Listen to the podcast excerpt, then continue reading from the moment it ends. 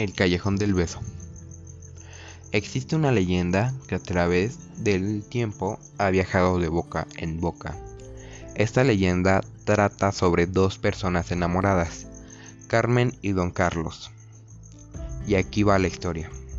Carmen era la hija única de un padre celoso, estricto y violento, que la tenía alejada y aislada de la sociedad para que el amor de otro hombre no se la arrebate de su lado.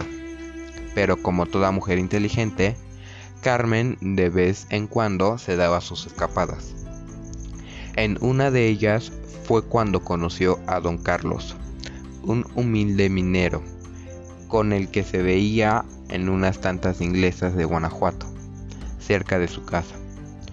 Pero un día fue descubierto por su padre, quien sin pensarlo mucho la encerró y la amenazó con enviarla a un convento, para después casarla con un rico y viejo noble español, quien de paso haría un favor al padre, pues éste aumentaría su fortuna. En aquellos tiempos, la mayoría de las doncellas tenían como fiel sirviente a una dama de compañía.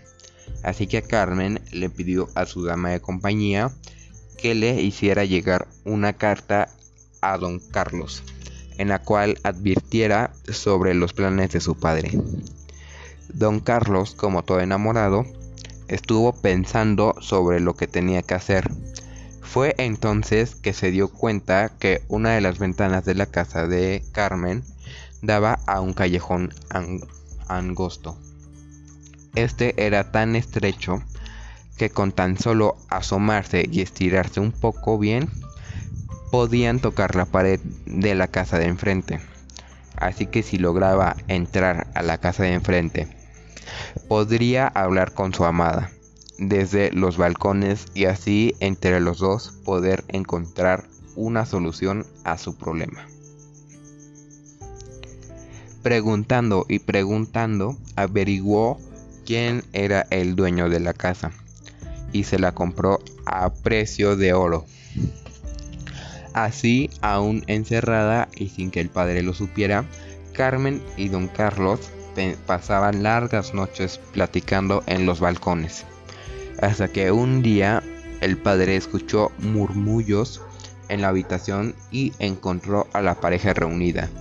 Enfurecido y violento como era, clavó una daga en el pecho de su hija. Antes, ante los hechos, don Carlos enmudeció de espanto y solamente dejó caer en las manos de su amada un tierno beso. Pocos días después, don Carlos, al no poder soportar vivir sin el amor de su vida, se lanzó desde el tiro principal de la mina de la Valenciana.